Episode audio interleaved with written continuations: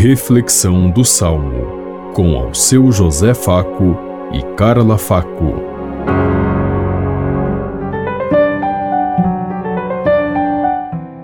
Paz e bem a todos os ouvintes que estão em sintonia conosco neste dia, na meditação do Salmo 93. Bem-aventurado é aquele a quem ensinais vossa lei.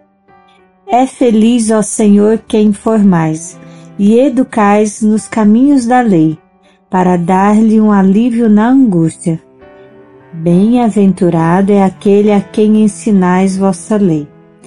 O Senhor não rejeita o seu povo e não pode esquecer sua herança. Voltarão a juízo as sentenças, quem é reto andará na justiça. Bem-aventurado é aquele a quem ensinais vossa lei. Quando eu penso, estou quase caindo. Vosso amor me sustenta, Senhor.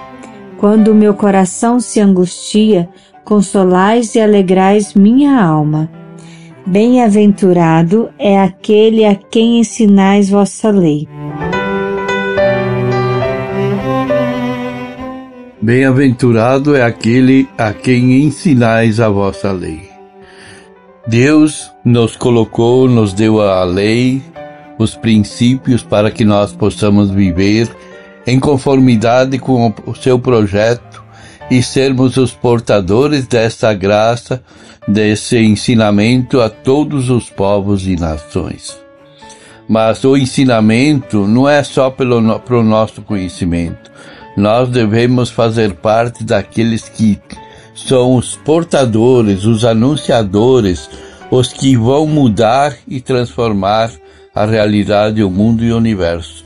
Por isso precisamos estar sempre atentos aos projetos de Deus, ao seu ensinamento e à sua palavra.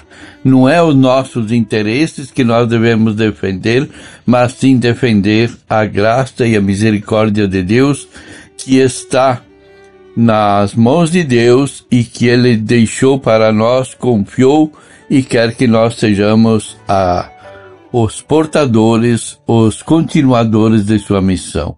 E precisamos nos perguntar: o que eu estou fazendo para construir uma, uma humanidade melhor, um mundo melhor, um mundo que possa ser sinal de vida e transformação para todos, um mundo onde todos têm o mesmo direito e os mesmos deveres, aonde todos cabem, porque tudo aquilo que existe pertence a cada um, como o próprio Deus disse.